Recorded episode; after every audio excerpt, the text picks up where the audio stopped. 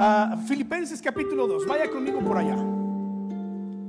Ahora sí, vamos a entrar a la palabra del Señor, siguientes 25, 30 minutos. Filipenses capítulo 2. Vamos a estar en algunos otros textos. La semana pasada hablábamos sobre lo que significó el nacimiento de Jesús. Dios con nosotros, ¿no? Dios con nosotros y llamará su nombre Emanuel. Y eso dijo Isaías. Y, cientos de años después, cuando se cumple esa palabra de profecía de Isaías, entonces Mateo dice, y, y esto lo dijo Isaías, llamará su nombre Emanuel, que traducido es Dios con nosotros. Nada más y nada menos que el mismo Dios descendiendo y tomando forma humana para que nosotros pudiéramos conocerlo. La mejor manera de conocer a Dios es conociéndolo a través de Jesús. Entonces vaya a los evangelios, léalos con calma, no hay prisa, conozca el corazón de Jesús, vea a Jesús allí, porque así como es Jesús, así es Dios, porque Jesús, el Hijo, y Dios el Padre es el mismo Dios. Dios con nosotros. Y el apóstol Pablo tiene su estilo también muy personal de, contarnos la historia de la Navidad. Lo mismo que hizo Juan. Mire, Mateo y Lucas nos dan detalles históricos. Belén de Judea, el rey Herodes, San Mateo y Lucas nos dan datos históricos para que nos ubiquemos en un momento en la historia. Roma, porque por ahí apareció, ¿verdad? También un edicto del imperio romano que todo mundo tenía que ir a su lugar de origen a ser empadronado un censo y todo el mundo tenía que viajar a su lugar de origen. Por eso José y María tuvieron que viajar, aún estando María esperando a Jesús en su vientre, tuvieron que viajar de Nazaret. ¿A dónde? A Belén de Judea. ¿A poco no se acuerda la historia de la Navidad?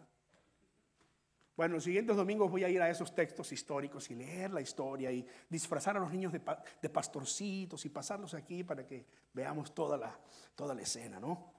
Pero eh, eh, Juan y el apóstol Pablo narran la Navidad no desde un punto de vista histórico, no nos van a hablar de los pastorcitos, no nos van a hablar de los ángeles cantando en las alturas, no nos van a hablar del viaje a Belén, no nos van a hablar del borriquito. ¿Ha escuchado esa canción de los niños? Arre borriquito. Porque aparentemente María iba montada en un burrito, ¿no? Y hasta, hasta el burrito entra la historia de la Navidad. Pero, pero Pablo hace esta declaración. Filipenses capítulo 2, versículos 5 al 11. Si lo tiene puede decir, ya lo tengo. No, no, no, ya lo tengo. Eso es, eso es. Cuando les diga, digan amén, entonces dicen amén.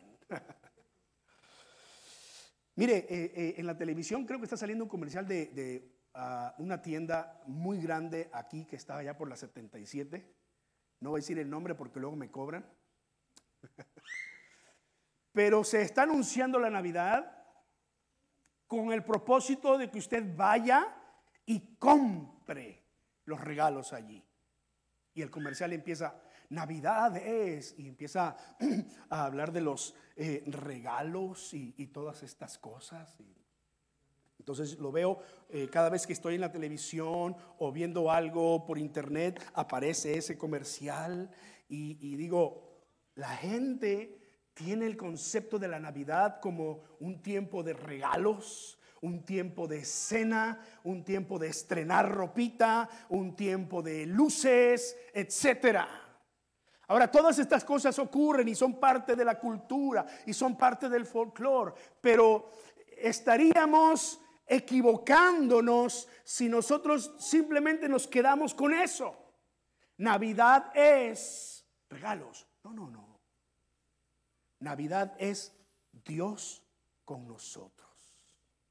Porque si, si eso no hubiese ocurrido, Supongamos por un segundo que eso no ocurrió. Dios no vino a estar entre nosotros. Dios no envió a su Hijo. No hubo nadie que muriera por nosotros en la cruz. Entonces el ser humano estaría sin esperanza de perdón de sus pecados por haberle fallado a Dios y no tendríamos la promesa de la vida eterna. Así que la Navidad no es regalos, no es fiesta, aunque hacemos todas esas cosas. Pero Navidad es Dios con nosotros. Dios con nosotros. Y Él no vino para ser servido, sino para servir. Y Él no nació en un palacio, nació oliendo a vaca, oliendo a borrego y oliendo a caca de borrego. Oh, sí, porque eso es un pesebre, ¿no? Ese espacio donde le ponían el heno o lo que sea que las vaquitas comieran y los, las ovejitas comieran y allí lo acostaron.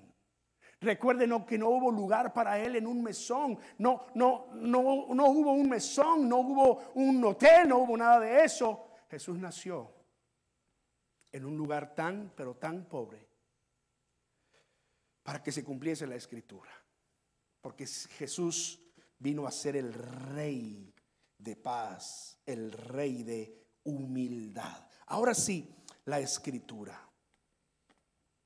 Dice aquí, nada, eh, perdón, versículo 5, haya pues en ustedes ese mismo sentir que hubo en Cristo Jesús, el cual, siendo en forma de Dios, no estimó el ser igual a Dios como cosa a que aferrarse, sino que se despojó. ¿No dice así la escritura que tiene, usted ahí cerca? Se despojó a sí mismo, o sea, nadie lo obligó, a sí mismo, tomando forma de siervo. Nosotros leemos siervo aquí, pero si usted tuviera los eh, escritos antiguos que originalmente fueron escritos en el griego antiguo, usted leería allí la palabra doulos o dulos, que significa literalmente esclavo. Era la palabra para referirse a un siervo. Gallo, tráeme de cenar. Y allá venía, porque era un esclavo y tenía que preparar todo para cenar. Y dice aquí que se despojó a sí mismo, siendo Dios, se despojó a sí mismo y tomó forma de siervo. ¿Ven por qué Jesús dijo, el Hijo del Hombre no viene para ser servido, sino para servir?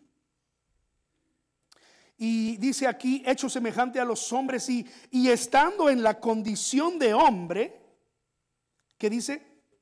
Se humilló a sí mismo haciéndose obediente hasta la muerte y muerte de cruz. Y después, versículos 9 al 11, viene la, la, exaltación, por lo cual Dios también le exaltó hasta lo sumo, hasta lo máximo, le dio el máximo honor. Y le dio un nombre que es sobre todo nombre, para que en el nombre de Jesús se doble toda rodilla de los que están en los cielos y en la tierra y debajo de la tierra. Y toda lengua confiese que Jesucristo es el Señor para gloria de Dios Padre. Navidad es Dios con nosotros, Dios hecho hombre, que vino a enseñarnos una gran lección de humildad. El mismo Pablo, en otro texto en Corintios, segunda a los Corintios, eh, se va a referir al mismo Señor Jesucristo diciendo que eh, dejó su trono y su corona y siendo rico en el cielo, vino a estar entre nosotros para que nosotros con su pobreza fuésemos enriquecidos en todo. O sea, o sea, Dios nos bendijo de una manera especial que nos enriqueció en todas las cosas. Por eso es que eh, podemos decir, Navidad es Dios con nosotros. Dios hecho hombre que vino a servir y nos da una gran lección de humildad. Yo no sé si usted puede pintar ese eh, cuadro en su mente, pero dice la escritura, siendo en forma de Dios, no estimó el ser igual a Dios como algo a que aferrarse, sino que se despojó a sí mismo Imagínatelo en su trono, si dice la Biblia que Él está sentado en su trono y hay ángeles alrededor, unos que se llaman querubines, otros que se llaman serafines, además de los demás ángeles, ¿no? Y que están día y noche cantándole a Él, Santo, Santo, Santo, Dios Todopoderoso, Creador del universo, Santo, digno, imagínenselo, día y noche, y Él sentado en su trono. ¿Qué necesidad tiene sentado en su trono? Ninguna. Él es Dios. Pero dice Pablo, se despojó a sí mismo quiso hacerlo. Dejó su trono, dejó su gloria. Y dijo, voy a ir a donde está mi creación. Voy a estar con ellos. Voy a vivir como ellos.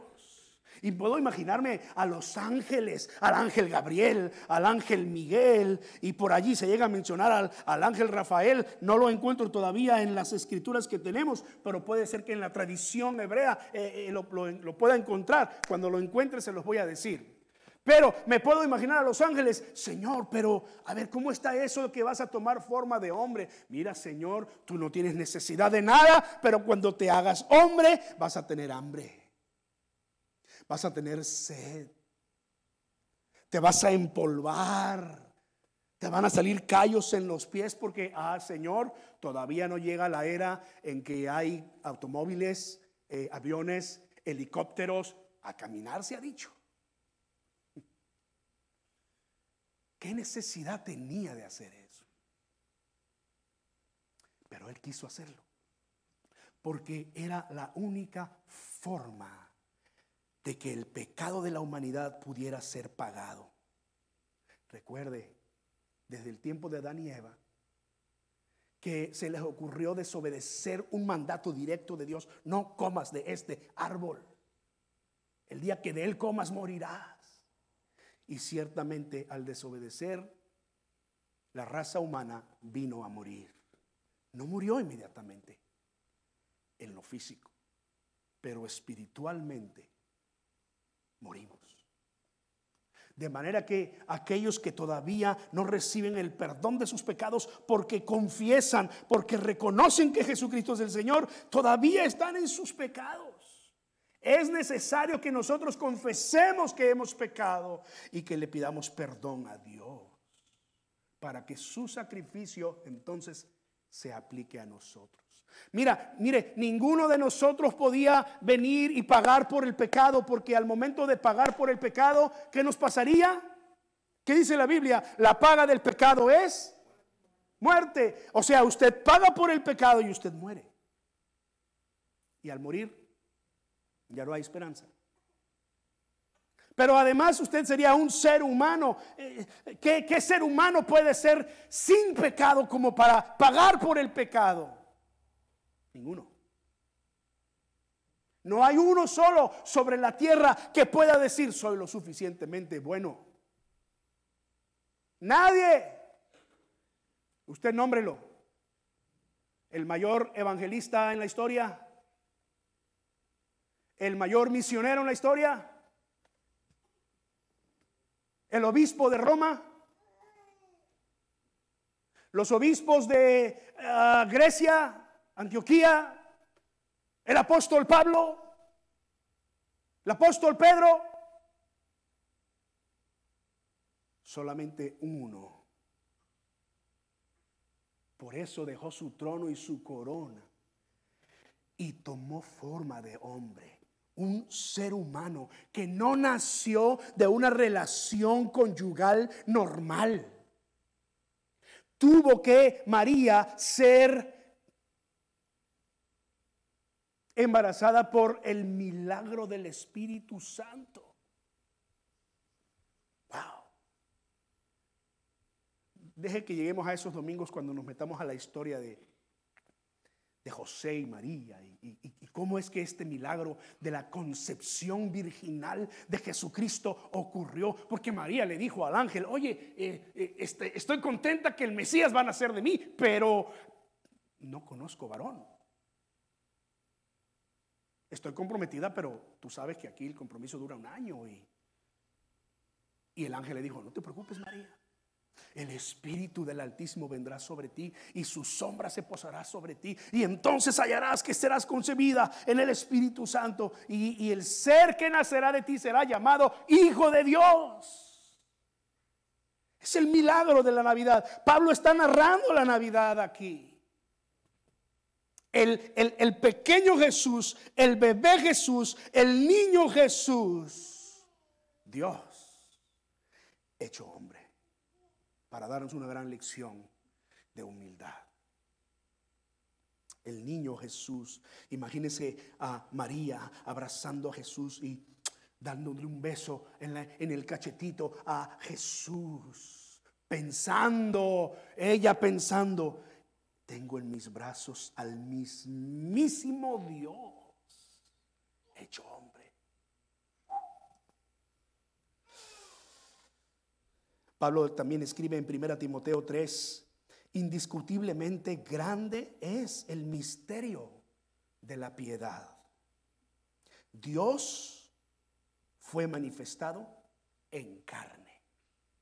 Dios fue manifestado en carne. Ahora, esto eh, no era algo precisamente nuevo. Había culturas como la griega, por ejemplo, que eh, eh, enseñaba que los dioses tomaban forma humana. Pero lo curioso de la cultura griega es que esos dioses eran mitad humano y mitad animales. Por no decir que los animales eran ellos pensando que eso podía ser posible. Entonces cuando viene el Evangelio y, habla acerca de que Dios toma forma humana, completamente humano, un ser humano perfecto como, como eh, eh, tenía que ser, pero además compartiendo nuestras necesidades, tuvo hambre, tuvo sed.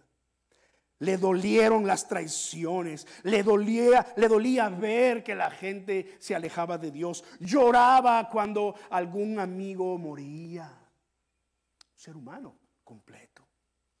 Pero ser humano completo rompió, rompió con cualquier tradición cultural y religiosa que podía haber en ese tiempo. Porque así es Dios. Es único. Es único.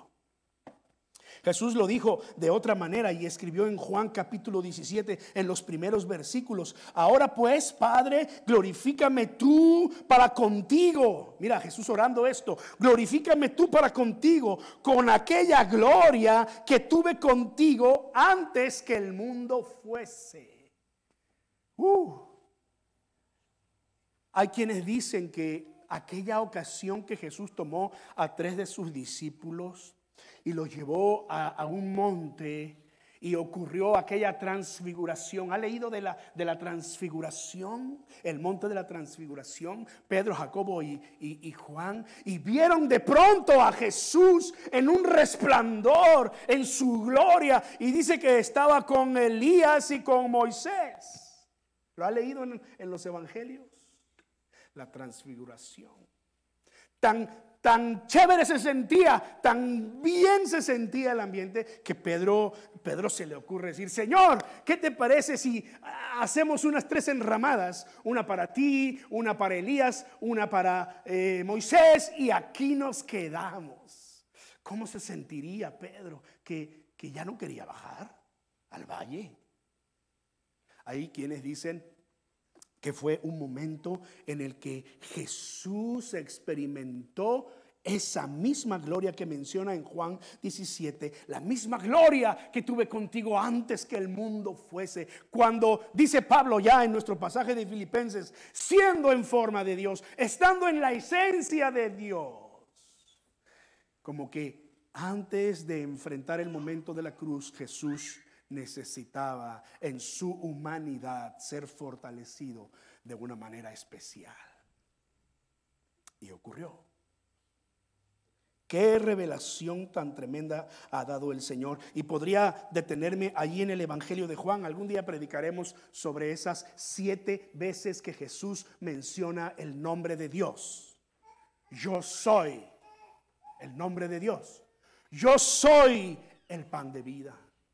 Yo soy la luz del mundo. Yo soy el agua de vida. Yo soy el buen pastor. Algún día nos vamos a detener a, considerar cada una de estas declaraciones. La última de ellas, estando ya Jesús a punto de ir a la cruz, lo tenían los, los eh, sacerdotes eh, eh, judíos allí y lo estaban queriendo acusar y encontrar una, una falta para poder crucificarlo con justificación. Y uno de ellos le preguntó, tú dices que eres el Cristo, dinos si eres el Cristo. ¿Y sabe qué hizo Jesús? Les dijo, yo soy. ¿Qué hizo Jesús realmente allí? Dijo el nombre de Dios, Yahvé, yo soy. El mismo nombre que Dios le reveló a Moisés, ¿se acuerdan? Yo soy. ¿Qué hizo el sumo sacerdote judío? No voy a romper mi camisita porque es de las pocas que me gustan. Pero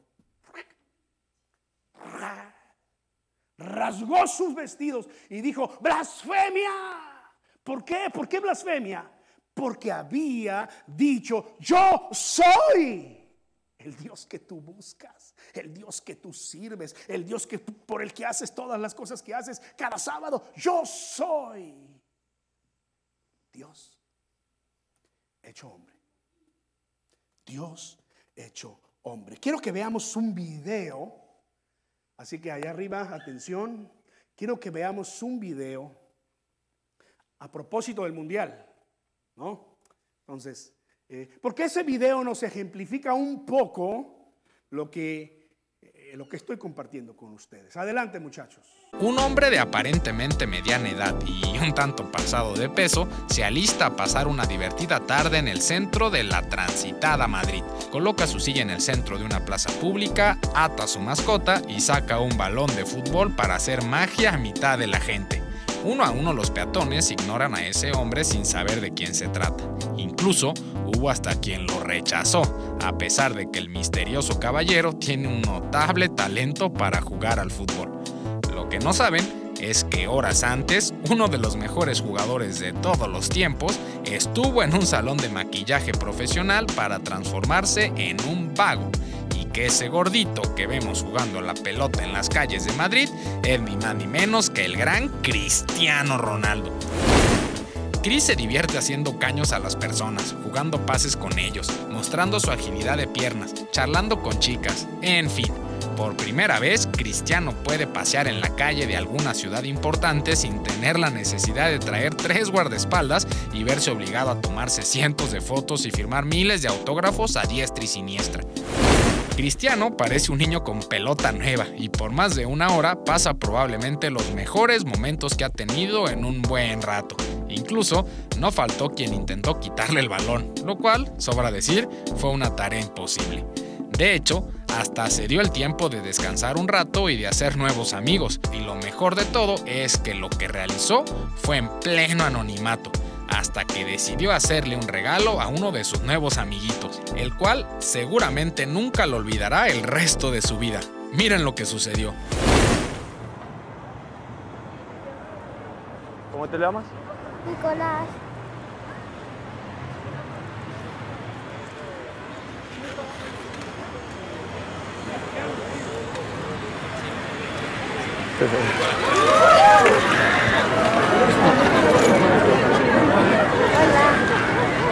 Ahora sí.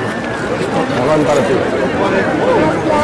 CR7 decidió descubrir su identidad con ello hacernos reflexionar que muchas veces las apariencias nos pueden engañar y que nunca debemos de juzgar a una persona ni por su físico ni por su apariencia, pues el interior es siempre lo más importante, como en el caso de ese vagabundo, que llevaba por dentro ni más ni menos que a uno de los jugadores más grandes de la historia. ¿Quién lo hubiera imaginado, no?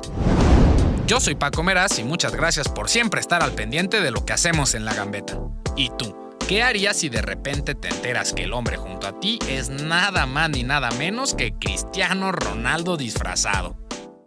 Bueno, creo que este hombre no requiere presentación, ¿verdad?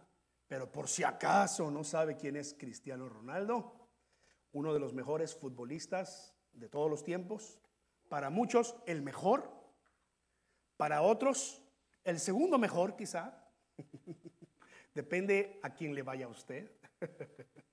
Pero aquí lo que llama la atención es el experimento que hace. Se disfraza y nadie lo reconoce. Incluso, no se vio en el video, pero hay una parte donde eh, va una, una eh, muchacha muy guapa y, le dice, oye, dame tu teléfono. Y la muchacha lo ignora. Si hubiese sabido quién era, yo le aseguro, le da su teléfono.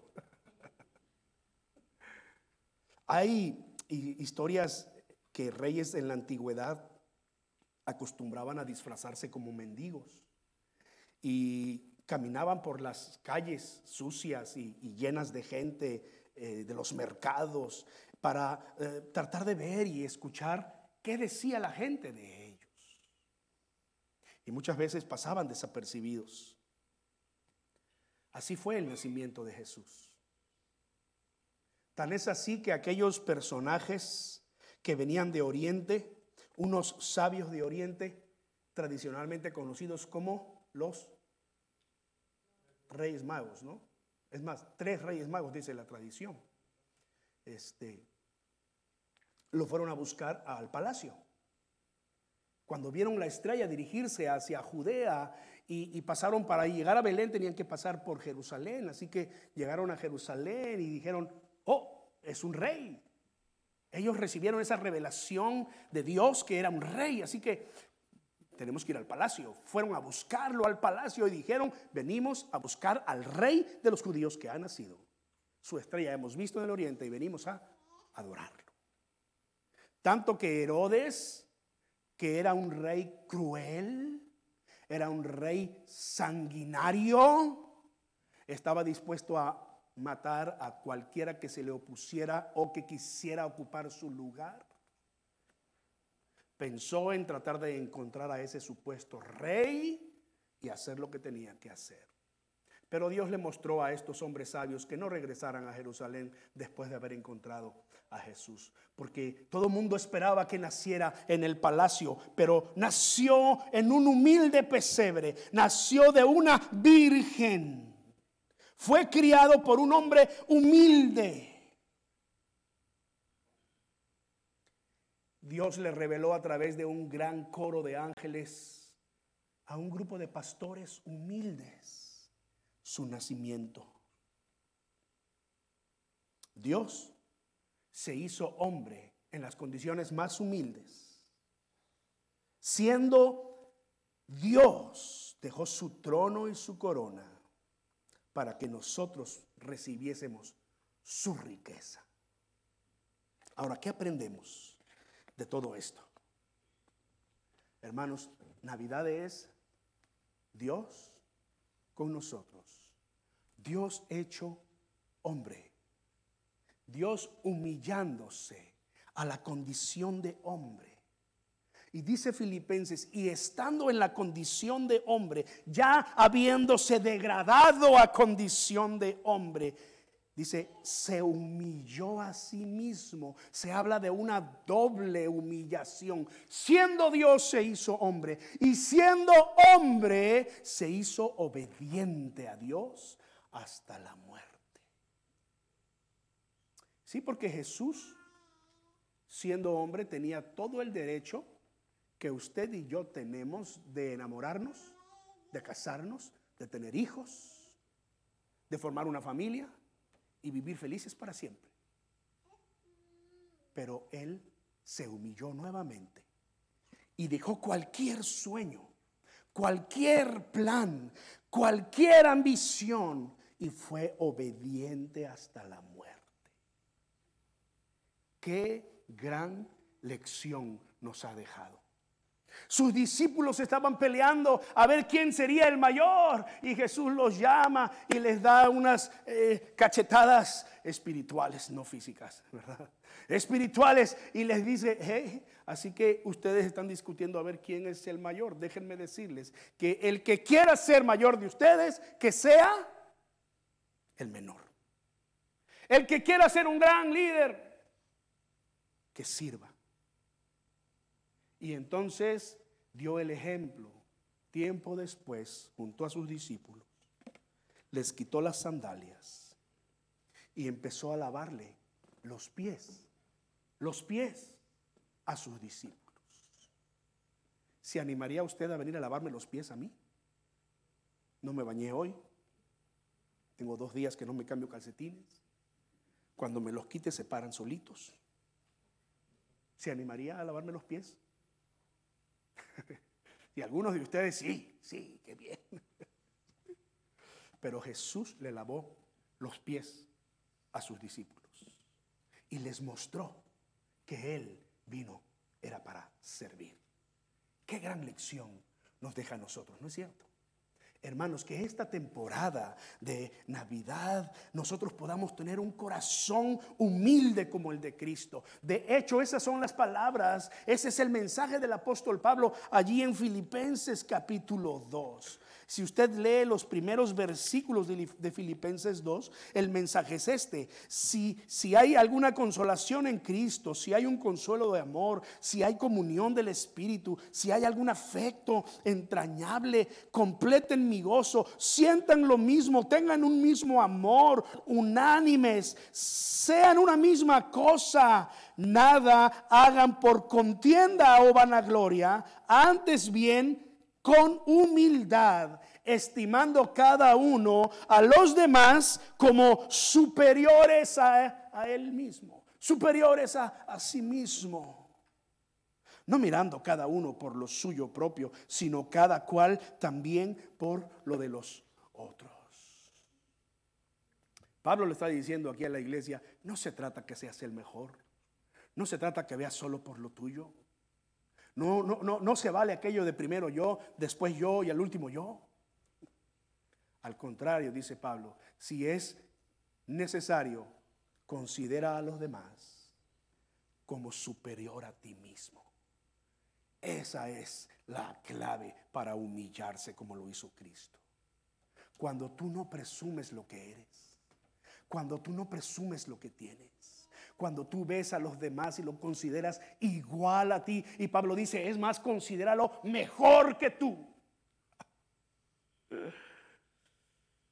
Ese es el llamado a humildad que debemos responder y que debemos vivir.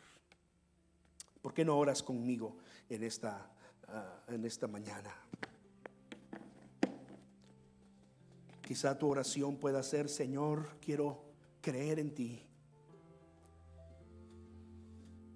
Qué idea tan loca que siendo Dios, dejaste tu trono y tu corona y te hiciste como uno de nosotros para venir a buscarme. Eres el buen pastor que deja las 99 seguras y va en busca de la oveja perdida.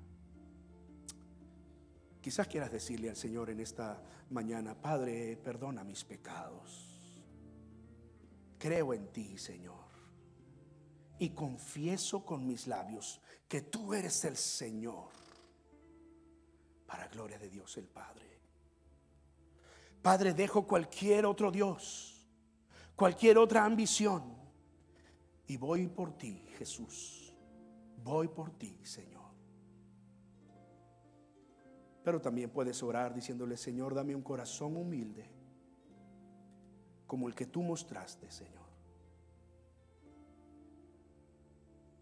Ayúdame a servir a los demás desinteresadamente.